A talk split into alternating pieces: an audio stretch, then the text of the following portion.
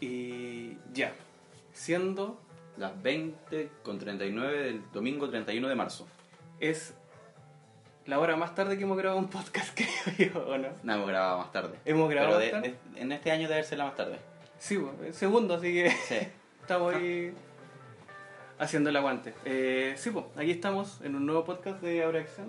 ¿Estará bien la música de fondo? ¿Está sí, viola? sí. Eh, estamos aquí eh, en el segundo capítulo de este 2019. Ujú. eh, después de esa Suspiria. Después de Suspiria. Y volvemos con un estreno eh, importante, no tan reciente, de hace ya un par Dos- de semanas. Dos, tres semanas. Y, y que nos tiene aquí. Pues. Quizás lo hemos peloteado porque nos han, da- nos han dado las cosas. Hemos tenido también otras publicaciones, entre medio estuvo eh, el- la que sacaste tú de Berlín, ¿cómo se llama? De Cake Maker. De Game Maker. El repostero De Berlín. de Berlín. Sí. Y la última que saqué yo fue de Clímax, De Gaspar Noé. de Gaspar Noé. Y en nuestro Instagram, abreacción-cine, pueden encontrar las historias destacadas, donde tenemos nuestro jugarreta extraña que sacamos las historias de un cinema. Nuestra bitácora. Bitácoras, exacto, sí.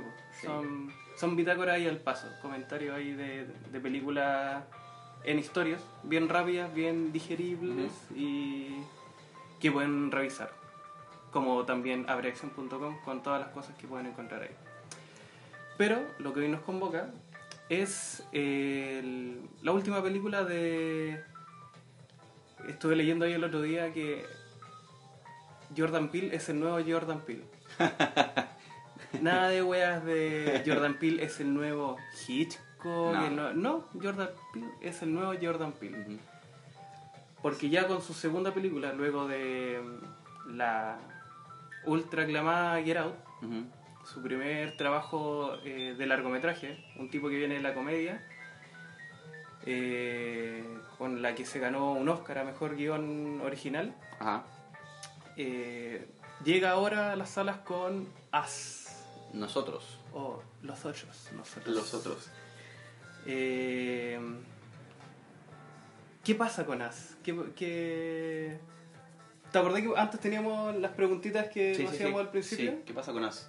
¿Qué, qué te pasó con As? ¿Te- Sí. A primeras. A ver, ¿Te de, gua- gustó? de buenas ¿Te- a primeras yo creo que uno va a ver As eh, muy influenciado o totalmente como en la perspectiva de seguir la carrera de un, de un tipo interesante. pues, Como muchos de nosotros vimos Get Out eh, y nos pareció buena o quizá después la, la crítica como que hizo que le pusiéramos más ojo, al menos ese fue mi caso. Y nada, pues vamos a ver la segunda película de este tipo.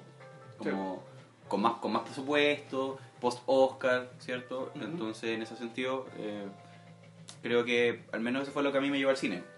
Sí, pues no, tenía ya con una sola película, cosa que es súper difícil Sí, también, po, que, además, te, que te convoque al tiro a una segunda con expectativas muy altas. Sí, pues. muy sabiendo del que no sé si había un pero con expectativas de sorpresa Sí, no, sabe- que- no sabemos mucho. Claro, La campaña, creo, de, de- de- previa, creo que fue bien discreta. súper piola No sé, un póster, un par de, de actores que sabíamos que iba a estar y nada más, pues claro, no. Bueno, salvo el tráiler, que es como la, la política habitual, pero, pero creo que fue bien prudente, digo yo, el- el- la previa. creo que igual se afirmaron de lo que consiguió con Get Out. Sí. o sea Como que- su nombre aparte que eh, después de Get Out su aparición eh, con- relevante dentro del, del cine fue que produjo eh, El infiltrado del clan Ah, de Spike Lee. Spike Lee. Y que también se llevó un Oscar. Mm, de bueno, guion también. y- y el Cannes, el Grand Prix Mm. de, de Cannes. Entonces, de ahí venía. Ya. Get Out, después estar ahí con Spike Lee, empezar ya a conformarse esa cofradía un Mm. poco de. No sé si es muy apresurado decir.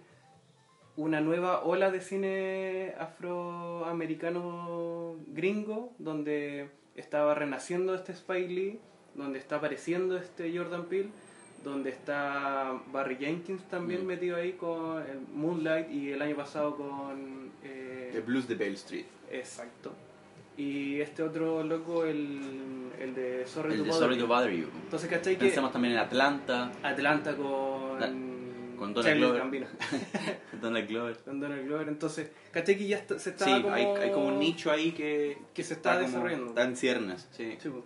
Entonces, claro, pues ahí Jordan Peele aparece como un, como un director bien interesante, al, digamos, eh, subordinado al Estudio 24, que también es como una Sí, garantía de, no sé si de calidad, pero de punto de vista. eh, entonces, nada, pues creo que hay hartas razones que estaba pensando, no ameritan necesariamente hacer una campaña publicitaria tan poderosa o- Claro. o, tan molestosa en redes sociales. No, simplemente podéis decir la nueva película de... Y Cuando ya Venga a verla cuando esté. Y listo. cuando ya podía hacer eso es porque igual ya te pusiste... Como que hizo bien la pega. Sí, pues tiene hartos méritos, no tenéis que inventártelo. No, para nada. Mm. Entonces, En- eso es lo que nos llevó finalmente a... Sí, sí. Ahí lo habíamos conversado, Sí, de que, que cuando llegase era, era como... Se dice de que esto es podcast. Sí, eh, una película que probablemente iba a meritar que pudiésemos conversar con ella, de ella y con ella de manera Sí. más extensa quizás, sí. Y, y lo daba después de verla, eh, generaba esa... Porque Out lo generó, creo. O sea, nosotros la saltamos Sí, en su momento, pero sí o sí sabíamos que, que fue, fue Mm, importante, sí, que, fue, que marcó como un hito. Y, pero As eh, tenía la sustancia suficiente como para poder darle un gran análisis. Estoy haciendo una pregunta casi un poco retórica de que media mentirosa como no sé si tanto. A Mm, eso voy. Como mm. que Yo creo que, yo, yo te la respondo con otra trampa, pues. yo creo que sí y no. ya. Ya, sí, porque estamos acá sentados probablemente y eso es ya un, Ya, al menos para nosotros como un primer argumento. Y no, porque también tengo la impresión de que no quiero no quiero colocarla como no quiero hacer un análisis comparativo de lo que pudo haber pasado entre esta película y Out, pero pero sí, como que yo quedé con la sensación de que de que tal vez las, las expectativas que yo tenía eh, que, que me las cumplieron. Eh, nada, pues como pero ¿cuáles eran esas expectativas? fue correcta. ¿Sorpresa? ¿Te queréis sorprender o, o esperabais ese ese plot twist eh, constante o de o, o ese do- esa, ese subtexto que Mm. estaba ya en Get Out? ¿Sabes que Yo creo que tiene que ver un poco con algo que, que creo que es más temporal. Pues vimos Suspiria eh, y creo que hay algo que, a lo que quizás nos vamos a referir más con el tiempo que tiene que ver como con el auge del terror, pues como, Mm, como, una, como un género que pareciese que sintoniza con una serie de temáticas. Es como parece, es pareciese que es como el estilo en el cual podemos decir muchas cosas. O, Sí. o eso es lo que hemos estado viendo porque hay muchas películas de terror Que en la historia tiempo. siempre ha sido así es un y poco que así, en, en los últimos años ha, ha resurgido. Sí, po, ese como resurgir como, como eh, la misma eh, Get Out. Get Out, eh, Suspiria, bueno, ahora, eh, nada, lo que, lo que ha hecho como It, eh, Sí, po, sí. bueno, de ahí para atrás, po. entonces creo que es como la gramática de los problemas sociales contemporáneos. po. Sí. Entonces, más que nada por eso yo creía que ahí, Out, o sea, As podría darnos como ciertas pistas y yo creo que sí lo hace, pero, pero claro, pues como quizá en cierto sentido hemos visto muchas películas, o yo ya he visto hartas películas que hacen un poco lo mismo. Entonces no sé si ya hay tanta Sí. originalidad. Sí. Jordan Peele hizo, hizo Get Out y bien, pues ahí como que todos quedamos de una pieza o dijimos este tipo es muy original, nos está diciendo cuestiones que no habíamos pensado que nos podían decir en el año en el que nos estaban diciendo esas De cosas. esta forma. que De esta forma, claro. Y nada, pues ahora, dos años después, el tipo nos dice algo bien parecido y nada, pues es otro buen libro de un autor, pero no es el primero. Claro. O, o va esa colección para cuando vamos a hacer el ranking, quizás esta va a estar un poco más abajo de Sí, las po. demás. Sin ser necesariamente mala. Que, o- me pregunto qué hubiese pasado si Jordan Peele en vez de haber hecho ah, eh, Get Out al principio hubiese hecho esta. También sería un ejercicio También, interesante de pensar. claro. Quizás deja la misma cagada como, como que en el fondo él es preso de su propia primera película. po. Sí, sí. Bueno, también pensemos que cuando salió Get Out habló mucho de un guion que tenía por años guardado ahí en el cajón, que lo reescribía y lo reescribía cinco años más o menos. Ya, estuvo como ahí depurándose. Muy, mucho tiempo eh, y esto salió y esta película sale a los dos años después de Get Out. Entonces Quizá- hay una quizá había una presura por, por sacar el guion, Claro, por es sacar que la película, la plata, los el contratos, hype, como mm. oye antes de que te apagues o Mm. que esté ahí mira, está ahí en Black Clansman, ahora sácate algo luego pronto para que temporada de premios, por y que, capaz que, si te fijáis, salió ahora, todas estas películas que salen a principio de año, sa- se sabe que se pierden para la temporada de premios. Es Sí, muy difícil. Se diluyen que- un poco. po. Lo que se decía de Get Out, porque Get Out quizás si hubiese pasado eh, después de septiembre, hubiese llegado con más nominaciones Mm. probablemente a la temporada de premios. Pero salió también a principio de año, como en estas Eso fechas, estaba pensando, qué curioso que sean las dos. Que películas salen- de verano, Claro, o en el el verano gringo ese o no? Yo diría, no, pues es el. Es el, la primavera. Primavera, ya. Sí. Entonces, nada, pues como saliendo del invierno, son películas Claro. que están entre invierno y primavera. Eh, que es también cuando los, los gringos, algunos de ellos, eh, tienen una especie de pequeño break. eh, Entonces, o esta es un poquito antes. No, yo creo que hay un tema ahí de, como de lógicas de, de mercado que Sí, me pues, imagino sí. que, que- que hacen, apuntaran un poco el, el lanzamiento en esta fecha. Eh, También tiene que con el estudio. sí, pues, no, hay, hay son temas cosas. Que siempre Mm. están ahí. ¿Qué es lo que. A, a lo que quizás vamos con este tema de que. ¿Por qué no nos funcionó tan bien como funcionó Out? Sí, pues. Estamos hablando ahora un poco quizás esa... Había una presión ahí, como, Mm. oye, sácala luego, como ya no tenéis los cinco años que teníais para sacar ese guion, Sí. ahora tenéis un año y medio, quizás menos, porque hay que grabarla, hay que producirla, hay que hacer Mm. todo, entonces... Eh, sí, no es mala, pero fun- no funciona a los niveles que, completos que Mm. creo que funcionaba Get Out. Get Out era, tenía momentos que eran... Eran sublimes. Eran buenos. Eran, Y creo que era más sencillo. Ojo también con eso. Creo que hay una complejidad que es quizás un poquito innecesaria a ratos. Como que él puede decir lo mismo, como dándose muchas menos vueltas. ¿No sentís también que en Get Out dijo menos cosas, pero dijo cosas más importantes? Sí, sí, sí. Y acá siento que quiso abarcar Sí. muchos temas, de los cuales como el que mucho abarca, poco aprieta Sí, y un lo... Queda un poco esa sensación porque la historia es más Sí. simple. Es más simple, eh, hay menos personajes. También... eh, está situada como en un lugar puntual. eh, si tú lo pensáis, Get Out no tiene como tantas referencias, digamos, contextuales. claro. pasa en un lugar X, ¿cachai? O sea, tiene referencias, pero esta creo que tiene muchas más referencias, tiene mucho más... Pero son casi como... Get Out tiene referencias que son de conocimiento mundial o Sí, histórico. sí. Sí, me estoy acordando del el gesto de que este tipo se libere sacando el algodón Mm, del sillón y jugar con esa historia del afroamericano eh, sacando el, el algodón, ¿cachai? Que lo libera. sí. Y acá se paseó por este tema de el, estos abrazos de... Sí, los abrió el 80. libro de historia. bo. Entonces, Entonces, claro, bo, ahí yo, chileno sudaca, acá como que... tengo que, tenemos, que, tenemos que leer. bo, no, no tengo esa cercanía con esa Mm. referencia. Y que, y, claro, y, que- y esa cercanía creo que también te la da, no te la va a dar, no sé, pues una entrada a Wikipedia, ¿cachai? No, Entonces, sí, pues ahí el tipo al situar su película de manera eh, temporoespacial, nada, pues como que tiene que estar como eh, rindiéndole tributo a todas las referencias que está mencionando todo el tiempo. sí. Y de hecho, me, me gusta harto que mencionado todo lo de las referencias, porque también me pasó que vi harto durante la película los referentes que ocupó de eh, otros filmes de terror. Mm. Creo que aquí fue más, eh, más en Get Out, más explícito en mostrar qué, de dónde viene su Mm, cine de, sí. de terror. De dónde, Sí. como él dice en una entrevista, de que por qué se saltó de la comedia al terror, porque sentía de que en el terror tocaba más sensibilidades Mm. que con la comedia. Entonces podía, podía llegar a, a fibras que la comedia no llegaba. Claro. Entonces, aquí en esta película, eh, son muy notorias. O sea, para hacer el- hacerla bien rápido, es una familia que va a un a Santa Clara, California, sí, Santa, Mo- Santa Mónica. a Santa Mónica, Sí. de, de vacaciones, de, de paseo. De paseo, claro. Y- es como un balneario, un es como ir a balneario. Viña. Claro. Y es papá, mamá, y niño y niña. Y, y la mujer, Lupita, Lupita Nyong'o. eh, tenía un miedo y un rechazo a, a volver a esa, a esa playa porque en una oportunidad, como cuenta al principio de la película, ella se perdió de los papás. Se alejó estando como en una especie de mampato playero. Sí.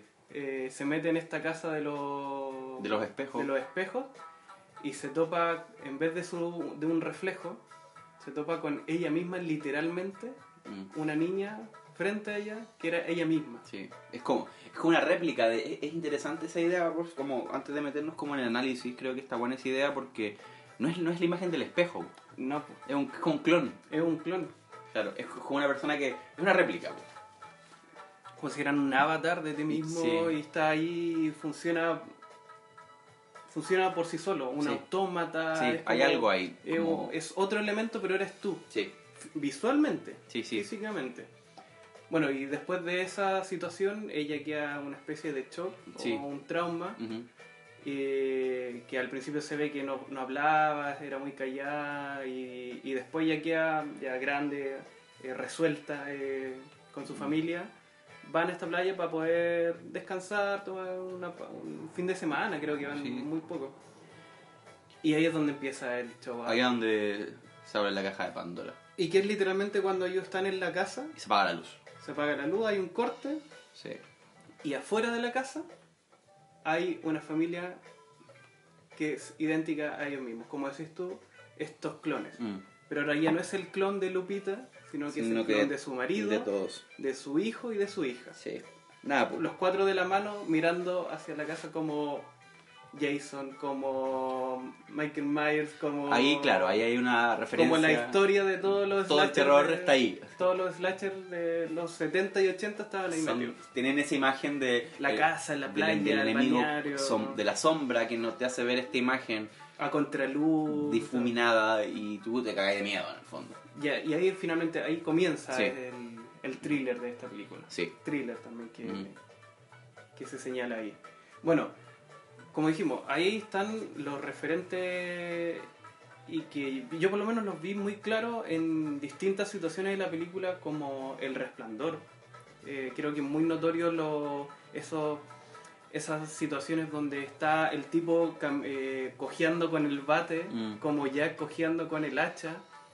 Eh, y también esta desesperanza de el, el padre como tratando de resolver y Mm. solucionar el problema familiar que tenía, como en el resplandor, que básicamente es un, es un papá como que Sí. obligando a su familia que lo pesquen. Mm. Acá es lo mismo, es una familia obligando a la familia que tomen Mm. atención.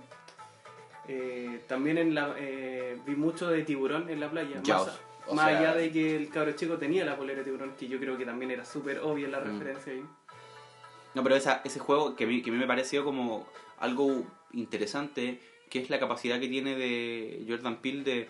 Nada, por el contexto playero siempre es un... California siempre es un contexto rodeado como de sol, diversión, ocio, eh, di- divertimento infantil, ¿cierto? Como Sí, siempre la representación de la playa es un espacio, digamos, positivo, bueno, agradable, disfrutable. Pero claro, creo que el- lo, lo que toma ahí Jordan Peele de, de Jaws o de Tiburón, de, de Steven Spielberg, es justamente el representarle la- un espacio como tan vacacional como la playa, como un espacio totalmente Tan tranquilo de, de, de desahogo. Sí, y el juego con la cámara, o en ese momento se pierde el niño y cómo está, cómo está montada esa escena, te Claro. produce como mucha desesperación. po. Claro, poner el suspenso en pleno día en la playa. Claro, como Sí, no hay... entre hay- gente, entre gente que está disfrutando. po. Eh, entre afroamericanos y blancos, y más encima amigos, que estén ahí Sí. como, estamos todos aquí viviendo Cagados de la eh, risa, el- pero... el paraíso Sí, de- para todos y, y hay un momento de tensión que igual se puede vivir y de día. Mm. Entonces ahí es donde aparecen esos detallitos. Eh, hay otro que también es muy clásico, que ahí es donde quizá eh, hace referencia a lo que decías tú, este clon, Mm. que es eh, eh, The Body Snatchers, esa película clásica como de los 50 Mm. más, o más atrás, Sí, Body Snatcher. por ahí. Eh, los usurpadores de cuerpos. Mm. Clásico, que tiene, tiene como dos remakes después más adelante, pero es más conocido ese clásico, que estuvo un tiempo en Netflix, me acuerdo que ahí lo volví a ver. Donde eran unos aliens que se apoderaban de los cuerpos y que como que cultivaba, se cultivaban en un invernadero y terminaban saliendo de ahí. Mm. Eh, también toma mucho de, de referencia de, de ese, de ese filme de, de no saber quién es, si esta persona, sobre todo cuando la familia de Lupita se topa con la familia de los amigos, como de no saber, ¿eres tú o no eres tú? Porque actúas de una, físicamente eres tú, pero en la forma en que Mm. no eres tú. Entonces me recordó mucho esa película. Y quizás la referencia más fuerte, creo yo, para esta relación en la primera parte también, cuando aparecen los clones de, de la familia primera, eh, Funny Games. De, Mm, Haneke. De Haneke. O sea, es- Funny pues, claro. desde este como atuendo de unicolor eh, y esta relación de como de poder o del otro y esta, este subtexto un poco de miedo hacia el otro que no sé qué es lo que hace y que está usurpando mi propiedad privada Mm. que ahí es donde siento que se agarra más eh, esta película para mí era la referencia más notoria Mm. de, de las que ocupó como que siento que están así muy marcados los hitos de referentes cinematográficos que tiene la película Sí, ahí bueno, también pensaba por ejemplo en la clásica secuencia de el, el clásico juego que hace que hace Kubrick con, con la música, po. pienso en la, en la escena de, lo- en el tema de los Beach Boys, nada, pues, y como Sí, tan- estoy sí. utilizando Good Vibrations de, de, de Beach Boys cuando en el fondo hay una escena de matanza, como Sí, este juego de subvertir, a propósito de la playa también, De su- la playa, subvertir un, un tópico, ¿cierto?, que está asociado como a la alegría o al disfrute y tran- transformarlo como en caos, transform- o transformarlo completamente, o de- sacarlo, sacarlo de ese contexto y ponerlo en el contexto contrario. Sí, po, sí. Y ahí pienso, de- claro, po. De ponerlo como en, en una antípoda de lo Sí, que po. supuestamente Claro. se entiende por esa. Y ahí de- o por lo que genera. La violencia con la canción de Beach Boys, pienso en, en Alex en la naranja mecánica, cuando está escuchando una canción clásica y en el fondo estáis viendo que el mundo se está partiendo en dos, Sí, claro, po. es como ese juego bien... El tipo, el tipo es estudioso y, y- y respeta su... Sí, quizás ahí está- referente. nos está mostrando de que tiene escuela. Sí. Que, que vio, vio harto cine de- del que. Ha visto mucho terror. po. Sí, y está bien y, y se Mm. agradece. Mm. Eh, hay otro tema que me gustaría tocar que es este, que también aparece al principio de la película. En la escena que mencioné cuando ella, la chica se pierde. Cuando Ujú. Lupita cuando es niña se aleja de los papás. Una escena súper buena. Creo que refleja súper bien eh, ese conflicto de los padres que te lo muestra solamente ellos dos caminando, los veis de espalda y discutiendo. Como Sí. que ya, se, ya había en ella en- o en ese núcleo familiar Como, algo como quebrado, una- sí. un, una, un conflicto. Ahí te das cuenta que en el fondo el tipo es talentoso porque te habla de, de una ruptura o de una cierta composición del sistema familiar. Nada, pues en un, un plano, en dos En- planos de 15 segundos. en nada, ya sí. cachaste qué pasó. Ya como que, oye, ya, Cachaste todo lo que pasó ellos ya tienen un problema y Sí, ella está ahí en sí. el medio y... y no te dijeron nada. No, y que incluso pues, después lo pensaba así como, o sea, obvio te alejáis, po. obvio la cabra chica se, que, se quería ir, no quería estar ahí porque era, era incómodo, Porque no, está tenso el ambiente. no, no, no había un cobijo, no había una no había un apoyo del otro, Sí. que es mucho de lo que se habla también en la película, Mm. entonces se aleja de eso, se aparta. Y en ese camino que ella se aleja de sus papás y camina como hacia la playa, Hacia la playa. antes de eso se topa con un tipo, una especie de vagabundo, que está con un cartel medio apocalíptico Mm. que decía Jeremías 1111, Sí. Que es un pasaje de Refer- la referencia bíblica. bíblica, que lo anoté, literal. Según lo que me tiró, no encontré Biblia aquí en mi casa, así que Ujú. tuve que recurrir a nuestro amigo Google, que, Que es otra Biblia, otra por Biblia, cierto. que lo menciona de esta forma. Jeremías 11:11, por tanto, así dice el Señor, he aquí, traigo sobre ellos una calamidad de la que no podrán escapar. Aunque clamen a mí, no los escucharé. Y según lo que leí, esto eh, lo escribe el Señor cuando los judíos empiezan a tener eh, simpatías o eh, empiezan a idolatrar Cuando aparece la, la, la- la falsa idolatría. los falsos dioses, empiezan a renegar de él. Y en esta como... Parada de carro. Para Carlos un poco como le diste color y estáis picado, Mm. les dijo... Les traigo calamidad. Les traigo problemas. Les traigo el desasosiego ¿Por qué? por desobedientes. ¿Por qué aparece esto? ¿Por qué? Porque por algo finalmente aparece, porque por algo en este mundo en el que vivimos ahora, en donde podemos acceder a Google, donde podemos hacer las lecturas, Jordan Peele pone este tipo Y ahí sí, al principio y después lo vemos finalmente más avanzado en la película, ya eh, en la escena clave ahí Mm. don- donde, aparece, nos menciona esto. ¿Por qué? ¿Y por qué no? Por, por qué en el fondo no te lo mencionas? Te, te ¿Por qué? la- ¿Por qué te tiras tan Y suelo? no te, y no te coloca el versículo. Claro. Mm. Porque igual al principio habla un poco de. de este tema como de. de hay unos arriba y unos abajo. Como que. Al principio, el Al prólogo. principio, el prólogo. La- los, sí, pues, los, los callejones y los que espacios. debajo del. debajo de Estados Unidos, hay otra ciudad, Sí, ¿cachai? que Hay tiene una lógica y parece que hay gente que habita o que vive Claro. ahí y como que juega un poco con esa idea. Entonces. De las tortugas ninja un poco. Como... De la... sí. Yo pensé en las tortugas ninja, el. ¿Verdad? Ellos son los que viven en las Qué buena lectura habría hacerle a, esa- a las tortugas ninja a partir de ahí. Eh, ¿Qué pasa con este Jeremías? O sea, eh, ese es un mensaje de. Porque después sabemos quién era este tipo y que era parte de algo también. Si no me equivoco, era el mismo, ¿no? El que ¿Quién? aparece después al final con la gota de sangre en las manos. O quizás me estoy carrileando y era otro. era otro. ¿Era otro? Que Ah. Pero este mensaje, ¿qué, qué te pasaba con este mensaje? Yo, o sea, obviamente lo anoté y lo, Mm. lo busqué después.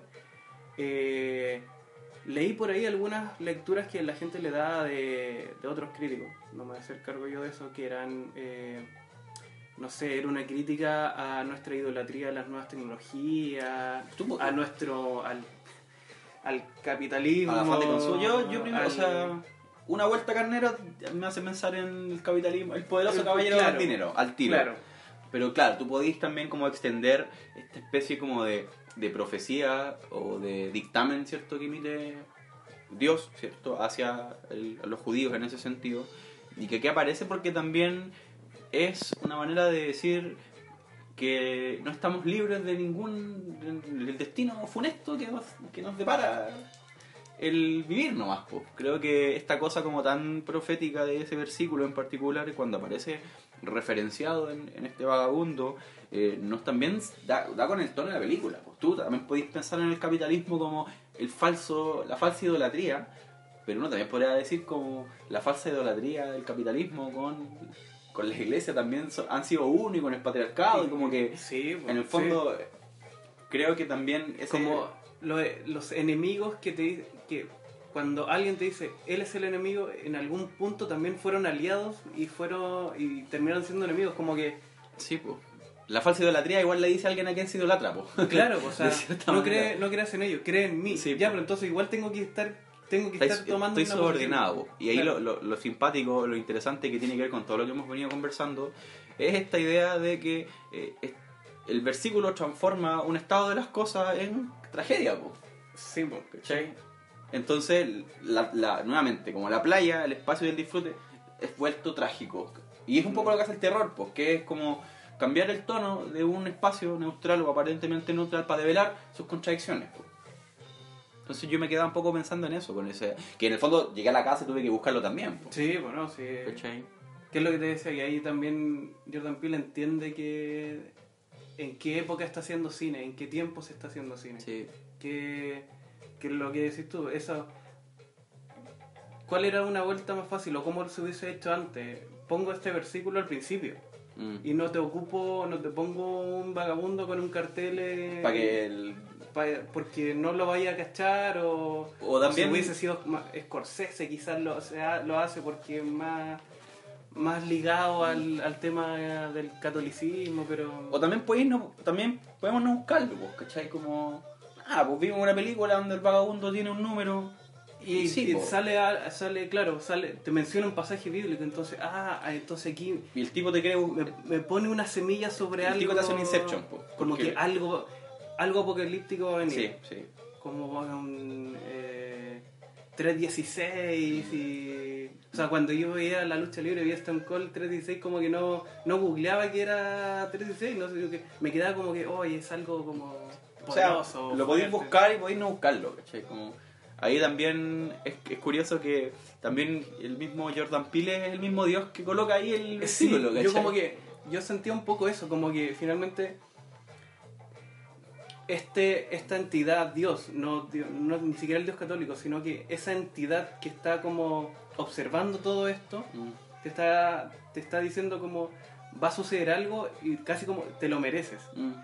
Como que no hay nada que podáis hacer para evitar eso, como tu destino, una cosa así. Sí, tal cual. Y ahí es, o es el director, o es este Dios, como queráis tú, pero hay algo que te va a suceder y que no podéis evitar hacerlo. Mm.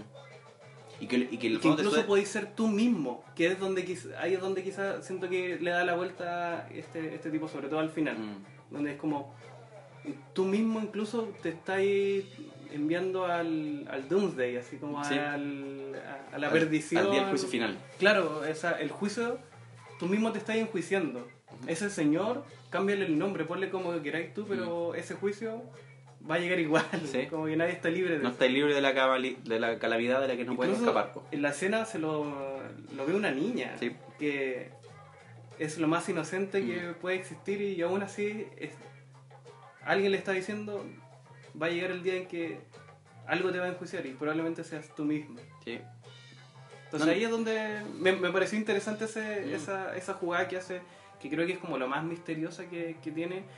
Y otra que también me estoy acordando hoy día, y no lo noté, que quizás puede dar pie a eso, es el tema con los conejos. Ujú. ¿Qué, qué onda con los conejos? Eh, porque luego de la escena de la infancia, al principio, empiezan los créditos. Y esta música como un poco media... eh, media fantomas que, Mm. que se tira eh, y aparecen los créditos. Se ve con unos conejos, con una, una especie de, De jaula. de jaula en biblioteca de muchos Sí. conejos. Sí. Eh, ¿Cómo ve- veis tú a los conejos? Creo que, creo que la primera lectura que le dimos mucho, porque lo vi que en varios críticos también lo hicieron, este juego con, con Alicia en el País de la Maravilla. Mm.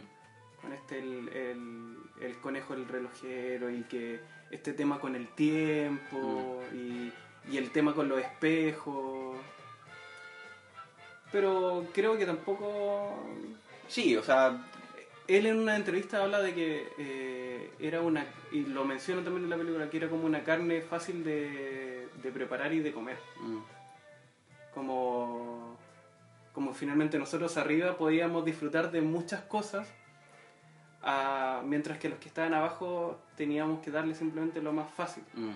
que era como carne de conejo, como algo que se podía encontrar fácilmente antiguamente para cazar y preparar y comer.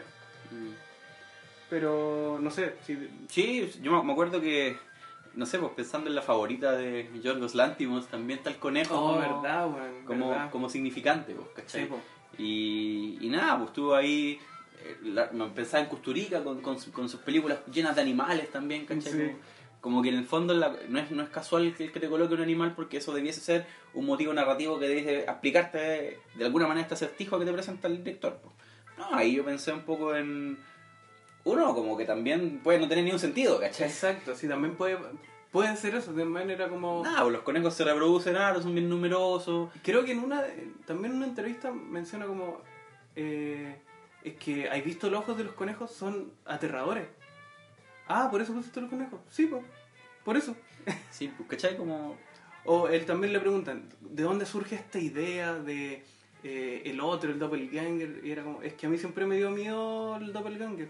Entonces por eso hice una película de Mm. Como doppelganger. que puede ser una guay muy Como que puede ser ¿cachai? muy... Sí, puedo de el punto A al punto B puedo dar un paso en vez de dar esos esos 500 pasos que de que los no- cuales los nosotros críticos mismos nos damos sí ¿cachai? pues ¿cachai? ahora el conejo me parece como de hecho se me había olvidado que existía como pero sí, igual sí. hay, hay un tema ahí como con lo numeroso con, con, con Alicia claramente eh, con esta esta también es con no se dice bueno que más con los hamsters como que en jaula de hamster ahí se, se reproducen entre todos y Pero y también- terminan- también puede tener que ver con como lo que hemos venido diciendo todo el rato, pues que los conejos en general te inspiran cierta ternura, cierta pureza, cierto, Mm. pero digamos, te los colocan en un contexto donde justamente te producen lo contrario, pues, ¿cachai? sí, po, sí. Entonces, nuevamente es la playa, nuevamente es la felicidad vuelta eh, y conejos Calamidad, blancos también Sí, como po. muy el conejo de Pascua Claro, po. como de ternura es una figura que está vuelta a calamidad, pues. sí sí también ahí puede estar jugando con esos contrapuntos Mm. no quería también olvidar este tema, sobre todo por algo que vi hace muy poco, que mucha gente lo vio, que el documental de Living Neverland. Living Yo siento que aquí el tipo, Jordan Peele hizo la película, ¿no? Sí, No sí, sabía que, no. no sabían, no tenía cómo saberlo Living tampoco. Neverland salió hace cuánto, en diciembre. Y estuvo en Sundance un poco sí, antes. pues, se presentó y- ahí, pero este, tipo ya estaba haciendo la O película. sea, eh, yo creo que la bolera de, la de niña ya era un, estaba en el guion nomás. po. Es que está ambientada en los 80, era como. Oye, si. Soy un afroamericano, es una familia afroamericana, como que. La cabra chica quiere ganarse un premio y ve una polera thriller. Es el, es el disco más exitoso de la historia. ¿Cómo, Sí, po. cómo no lo va a querer? Como que es una referencia, muy referencia. El tema es lo que, que es lo rico de también que pasa en esta Sí, del po. cine, porque el otro día leía un tweet de Villalobos, de este crítico, decía, cuando estábamos en la sala viendo As y vimos a la niña cuando se pone la polera de thriller y todos dijimos, oh, Bueno, así Como- es como ironías de la vida. así. ahí partió el terror de esa película, Sí. Sí, ahí partió... no, par- no partió no cuando partió- partió mucho antes. partió cuando toda, toda esa escena de una niña con una polera de Es thriller. muy terrible, es muy, muy terrible. Me encantó ese cruce, por eso lo quise notar, porque Mm. es como que se dio ahora y que... No, pues, ¿y qué va a pasar en 20 años más, pues? ¿Cachai? Como. Living Neverland eh, contextualiza de una manera determinada esa escena que me imagino que Jordan Peele no, no sé si lo tenía en mente cuando, cuando hizo la película, pues. Y em- empecemos a ver de aquí para atrás todo el material audiovisual con Michael Jackson a partir de... O sea, Living Neverland y la, inaugura una especie de revisionismo musical, ¿cierto? Totalmente. De Michael Jackson así de una manera súper profunda, que, que, que quizá inició parte aquí, pues, como en esa Claro, escena. como... Sí, es súper buen punto Sí, po. sí, pues. Ahí es ese otro otra recomendación que... Pero te das cuenta que Living creo, creo que aquí es como una especie de leitmotiv, po, o sea, el conejo, la playa. Bueno, Michael Jackson Sí, es un sujeto que se volvió calamitoso. se retorció. Y, y, y, y pienso en Michael Jackson, algo así como otro punto que tú tenías ahí, ¿Mm? como el sujeto que dejó de ser yo. Sí. Volverse blanco es dejar de ser yo. po. O sea, el... Hoy Es día como renegar del yo, ¿cachai? Hoy día escuchaba un, alguien hablando de este... mm, Ah, ya. Mira, estamos metiendo de todo un poco. Sobre Lola Palusa. Ya. El tema de... Como una especie de, de blanquear a los artistas para que sean básicamente más populares. El, el concepto del productor que agarra un músico, que es lo que pasó con los Beatles. Hablando un poco de los Beatles.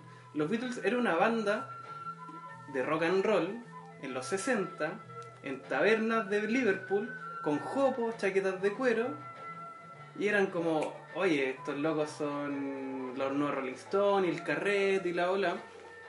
Pero en la música había algo que era mucho más suave, más tierno y era más teen. Y donde el productor vio ahí la semilla de algo mucho más comercial, más capitalista, si calcetinero. po. Totalmente dijo, a esto hay que blanquearlo para poder venderlo. Y es, obviamente, todos los que somos fanáticos de los Beatles, y, y aquí tengo un ejemplo, pero estamos hablando, así que no, no lo voy a ver, que eran chaquetas de cuero, y después, ¿qué pasó con esos Beatles que salieron en Ed Sullivan? De pelito largo, eh, camisa, corbata apretados y moviéndose de un lado para otro. Muy beat, muy Beach Boys también. Mm. ¿Por qué pasó eso? Porque había que blanquear un poco la imagen para que pudiera ser más abierta, más democrática. Y está este blanqueamiento también que se ve en- literalmente en Michael Jackson en todo sentido. Y. Como blanqueamiento. Michael Jackson como una metáfora de, de- de muchas cosas. Y fíjate, mira, quizás ahí hay, ahí hay algo que lo vio Jordan Peele, ahora lo estoy pensando. Lupita, eh, la, la versión A buena, llega a la playa o cuando empieza este tema del thriller y el del suspenso, está completamente blanco. Mm. Está con un polerón y un pantalón blanco. Al transcurso de toda esa escena de, Sí, sí, sí. de thriller. Mientras que su contraparte está con un overall rojo, que están todos con ese overall rojo. Pero a medida que pasa la acción, los asesinatos, la sangre, cada vez ese blanco se va manchando. Va perdiendo su blancura y va tornando un tono Se enrojece por, por- porque la sangre es roja. po. Porque la sangre es roja, pero se va, se va marcando, va mostrando tu verdadero tú, o lo que tengo ahí un poco ahí anotado, esa sombra finalmente que estaba ahí oculta y que O sea, empieza a salir. Si te acordáis, pero ¿de qué color era el traje de Michael Jackson en Thriller? Po? Un rojo, po. Era rojo. ¿Cachai? Es un juego ahí entre el rojo, el blanco y el negro. po. Colores muy violentos, muy de... Y colores como también que dan cuenta, o sea que Jordan Peele cromáticamente utiliza el color como un motivo narrativo, pues, ¿cachai? Sí, y sí. pensar en Michael Jackson como el negro que se vuelve blanco, pero que utiliza salir de rojo, y, y esta película en donde las personas andan de blanco, que son negras, pero se- sus sus contrapartidas, sus doppelgangers son rojos, ¿cachai? Como, Sí. Nada, pues, y el, y el uniforme de los, de los presos en Estados Unidos es rojo, y, y, y cuando te hace una herida sale sangre roja, ¿cachai? Sí, sí. Y Michael Jackson, que era negro, se volvió blanco, pero tenía un traje rojo, ¿no? Y ahí uno entra en un... Podéis mucho. Yo, a mí la primera lectura que le di a los trajes rojos de ellos fue muy... Ahora la veo que es muy obvia, pero también muy, muy gringa de... Muy rojo comunista versus el gringo capitalista. Sí. Como era... Ellos son los otros, esos los externos. otros son rojos. po. Los otros son rojos, ¿cachai? Mm. Si, no, si no eres blanco puro como yo, a pesar de que sea una familia afroamericana, Mm. pero el tipo con un polerón de una universidad, eh, ella de blanco, los cabros chicos con juguetes, con iPod, Mm. con, con todos sus temas. Todo muy capitalista, básicamente. Están blanqueados, pues. Versus el, el- la otro que eran hablaban como animales. Mm. Eh, había el tipo, él no sé, el- la contraparte del, del tipo este no, no hablaba. Eran, Eran- tan- eran animalizados, eran como bestias. como bestia, ¿cachai? Claro. De rojo y ella con una voz ronca, como un perraje, Mm. tu... La peor versión de ti mismo, el, eh, ese, esa versión tuya encañada con, con medallas en idiota, la ropa sí, y... Marginal, así, total. Mal, mal. Yo pensaba un poco a propósito como que estamos Muy de fin de mes. tu versión de fin de mes. de fin de mes, sin pago. Sin pago. Este marzo eterno. Sí, yo pensaba un poco en esta idea, o sea, como que creo que ahí nos metemos al gran tema de la película, que es la idea del, del otro yo, pues como del doppelganger, ¿cierto? Que es como el motivo de terror súper habitual, pero ¿Quién, claro, es, quién es ese? ¿quién es ese otro? ¿Quién es ese yo, po? ¿Quién, quién es ese otro yo? Sí. Pensaba un poco, claro, esto se inaugura cuando la niña en el prólogo se introduce en esta casa de espejo, donde dice, bueno, este es el lugar donde tú te conoces a ti mismo.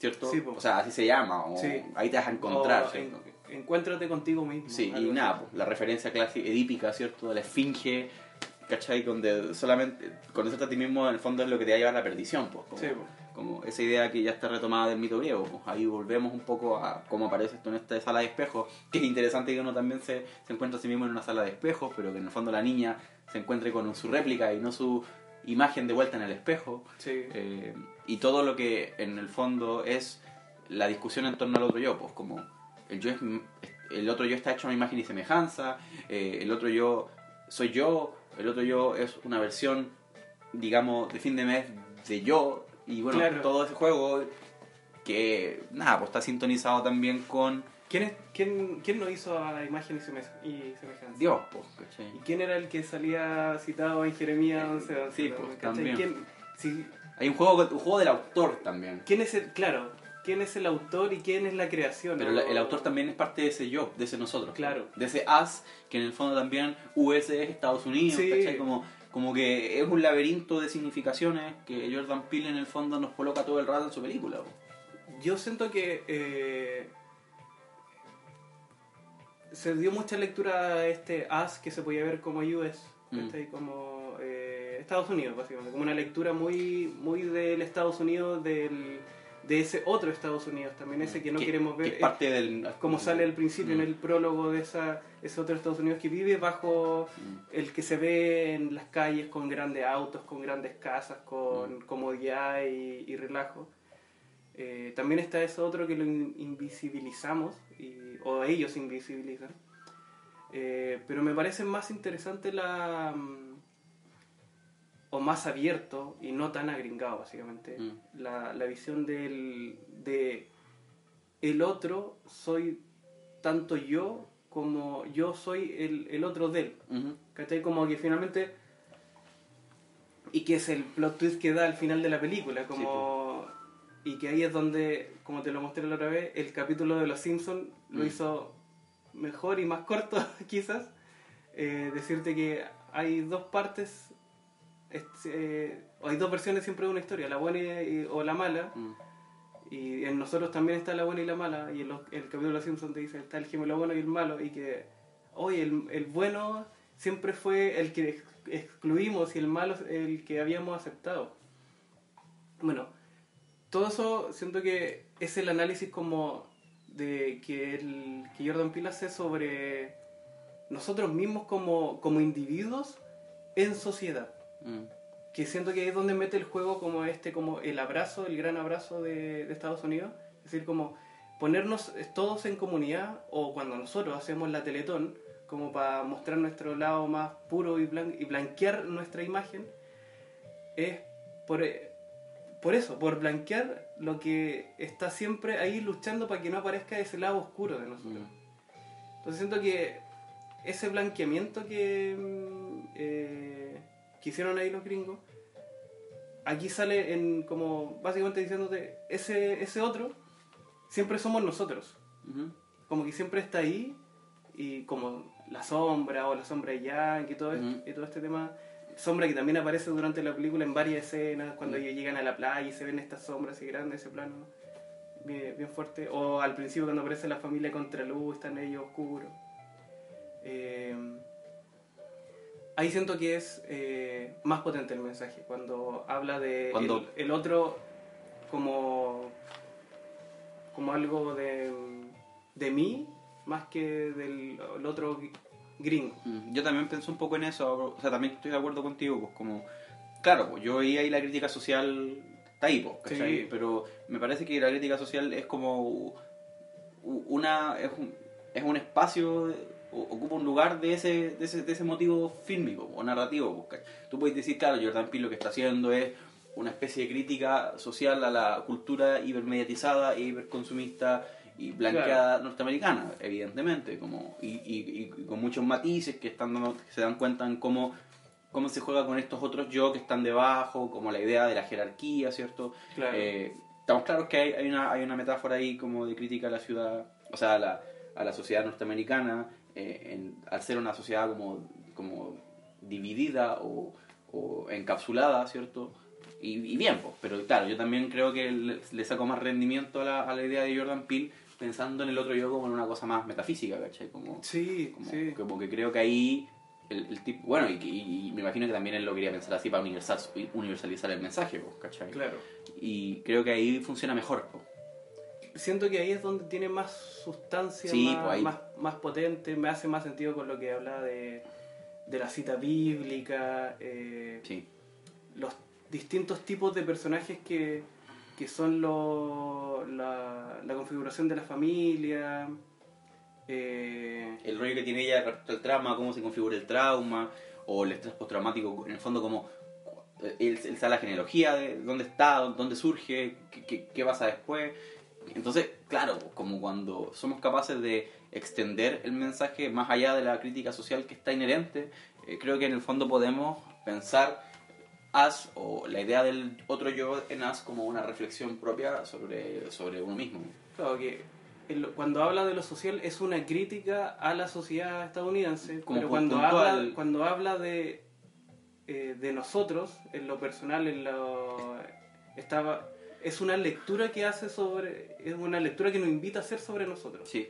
que por ejemplo me estaba acordando eh, qué eran las características que tenía la otra familia por ejemplo el niño el niño normal Mm. estaba siempre con una máscara y estaba con- jugando con este chispero Sí. pero su contraparte era un niño que estaba con una máscara de, de quemado porque se había quemado la cara o tenía Sí. la mitad de la cara quemada. Eh, sobre todo en, en esos dos creo que está hace el punto con este, este análisis que estamos haciendo porque siento que está mostrando ahí como uno está uno cuando siempre está jugando con, con el error Mm. y tu contraparte es el error ya hecho Mm. y las consecuencias de los Sí. errores. Y eso es lo que no queréis ver, por eso estáis con Mm. esa máscara ocultando constantemente lo que... Como que quiero hacer esto pero no lo hago, entonces me tapo. Entonces, ¿qué pasaría si cometierais los errores y, y lo estuvierais ocultando? O Así se vería. o tuviese la posibilidad de ser confrontado con el sujeto que encarna los efectos de las Los cosas que he hecho. Claro, claro. Mm. Entonces ahí pensaba mucho en por qué la, qué, cuáles son las características que tiene la otra parte. Por qué, eh, eh, por ejemplo, ¿qué, qué onda con la tijera? quedé, un- quedé un buen Mm. rato pensando en, en- en el tema con el objeto. La, esta familia de la contraparte estaba... Que tenían, el arma, tenían un arma que era la tijera. Era la tijera, era el arma de cada uno. Cada uno tenía una tijera, no sé, una especie como para cortar un Mm. poco los lazos que o Para cortar los lazos entre nosotros. po. lo que nos dividen. Que... Pero si tú te das cuenta, la tijera tú armas y esos monitos que configuraban el logo de Abraza América. Po. Ah, ¿Cachai? claro. Como que tú hacías esos De monitos. hecho, ella estaba en, haciendo en los monitos, sala. haciendo monos, po, Claro. haciendo, haciendo estos monos de palitos que, Claro. que van todos juntos uno Cuando a otro. juntáis harto y los cortáis para Sí, hacer un, un con el- acordeón de Los- figuras. O sea, la tijera como la posibilidad de ser un arma cortopunzante, pero al mismo tiempo eh, el instrumento con el que tú armáis el nosotros. Claro. Así como se arma, también lo, lo rompe, Sí. lo corta. Como Sí. cuando se- en una inauguración cortan Cortás, un, exactamente. Un lienzo de algo, es verdad. Sí. Sí, sí, tiene harto, tiene harto elementos la, Mm. la película, que se pueden dar hartas lecturas. Pero se. Cierto que en algunos puntos se deslava, se, Mm. se pierde un poco. Por ejemplo, no sé si a mí me justifican mucho todas estas ideas que conversamos cuando aparece la otra familia. Siento que ahí se pierde ese... mm, Sí reafirma algunos puntos, pero no sé si son como tan necesarios.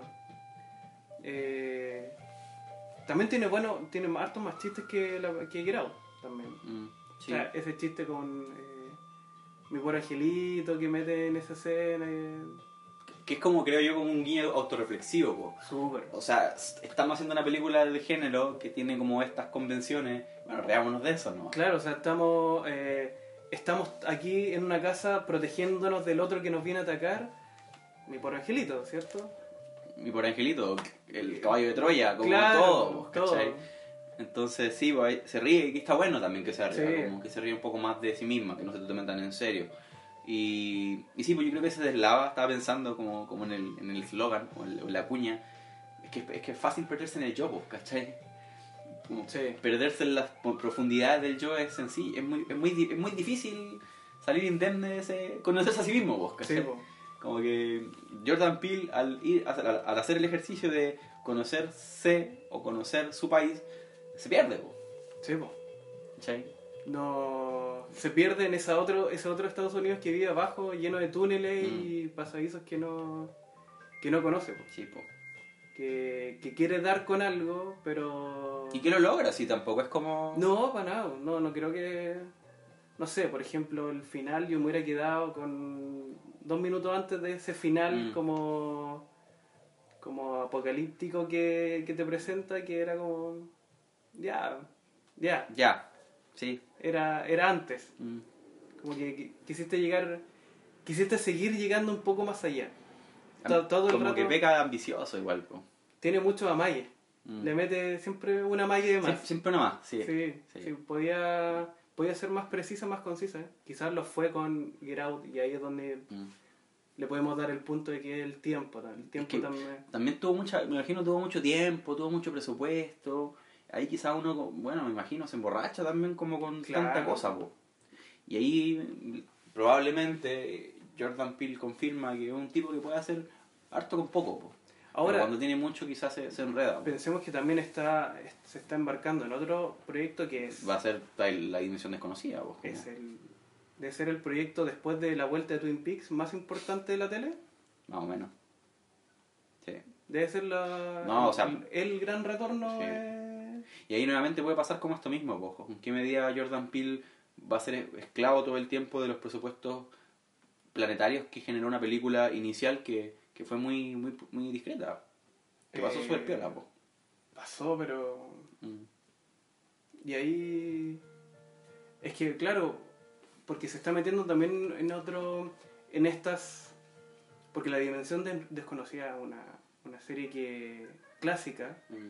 que también daba estas lecturas donde te presentaban eh, situaciones muy... O sea, cuando uno habla- ahora habla de que que es algo muy Black Mirror, es uno debería decir es muy Black Mirror porque también es muy de la dimensión desconocida. Sí, historias eh, fantásticas o muy... eh, eh, demasiado increíbles, pero que te contaban siempre algo más. Eran me- metáforas torcidas de, de lo social, po. Claro. O mentiras que contaban la verdad, po. Sí, sí es verdad. Mm. Entonces, claro, quizá ahí está como su cabeza no estaba del todo en esto. Mm. Era, quizá era un- una piedra más para justificar de por qué Jordan Peele está haciendo de nuevo la dimensión desconocida. Sí. Era como, ya, para en Get Out, pero ¿qué más? Esta también. Ah, ya, Claro. ya, dale, ya. Te- ahí te voy creyendo un poco. Pero bien, Get Out, o sea, bien, As. bien As. eh, es buena, sí, no es tanto creo como Get Out, pero sí empieza de a poco a configurar el cine de Jordan Peele. pues. En algún, vamos a llegar en algún momento a... Ya con su tercera ya podemos entrar a hablar de qué es el cine de Mm. Jordan Peele, de qué habla su- sus películas, de cuáles son sus temas. Se está viendo un poco, está... es- estamos viendo que... Estamos viendo su camino Mm. pero lo estamos empezando a recorrer. Sí. Así que eso, para los que no la han visto, véanla. Em, hablamos re poco de cosas concretas de la película, así que no es, creo que no fuimos tan spoiler para los quisquillosos. Y, y para los que escucharon también, coméntenos ahí si quieren hablar de algo más o, o qué más generó en ustedes la película. No sé si genera tantas ideas nuevas, creo que están bien ahí claras. Mm. Uno puede entrar a discutir qué también o no están tan plasmadas, pero es- ahí está la idea. Fue bien fue bien explícito en colocarla sobre la mesa. Así que eso, no sé qué más. Nada, eso. Eh, véanla, revísenla. Eh, todavía, sí, todavía debe estar en los Sí, cines. está en cine. Eh, no la he visto por ahí en los otros lugares de la internet, pero debe estar, probablemente. O estará. Y estará. Porque de acuerdo a Jordan Peele, siempre abajo de la tierra existen pasadizos donde hay cosas. Como las tortugas ninja. Quiero ver esa versión de la Tortuga Ninja de Jordan Peele. Ya, pues. Eso pues, eh, nos estamos escuchando en el próximo capítulo del podcast eh, y nos estamos leyendo obviamente en abreacción.com. Se vienen nuevas reseñas, se, vienen nuevas Sorpresas. cosas. Síganos en nuestra cuenta de Instagram también, ahí atentos a nuestras historias. Y eso, nos escuchamos en el próximo. Chao.